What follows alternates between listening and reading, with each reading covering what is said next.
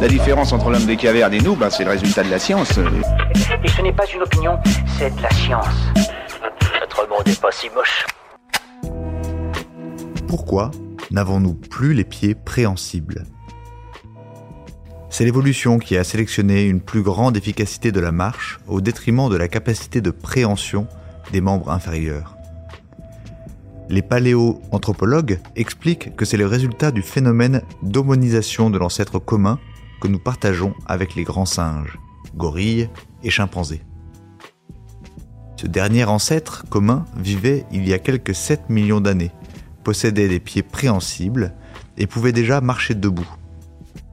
A l'inverse, les hominidés, dont nous sommes issus, ont perdu la capacité préhensible des pieds au bénéfice d'une bipédie exclusive.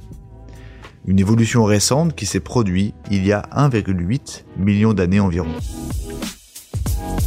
Voilà. Il ne reste plus qu'à vous remercier de votre attention. Au revoir.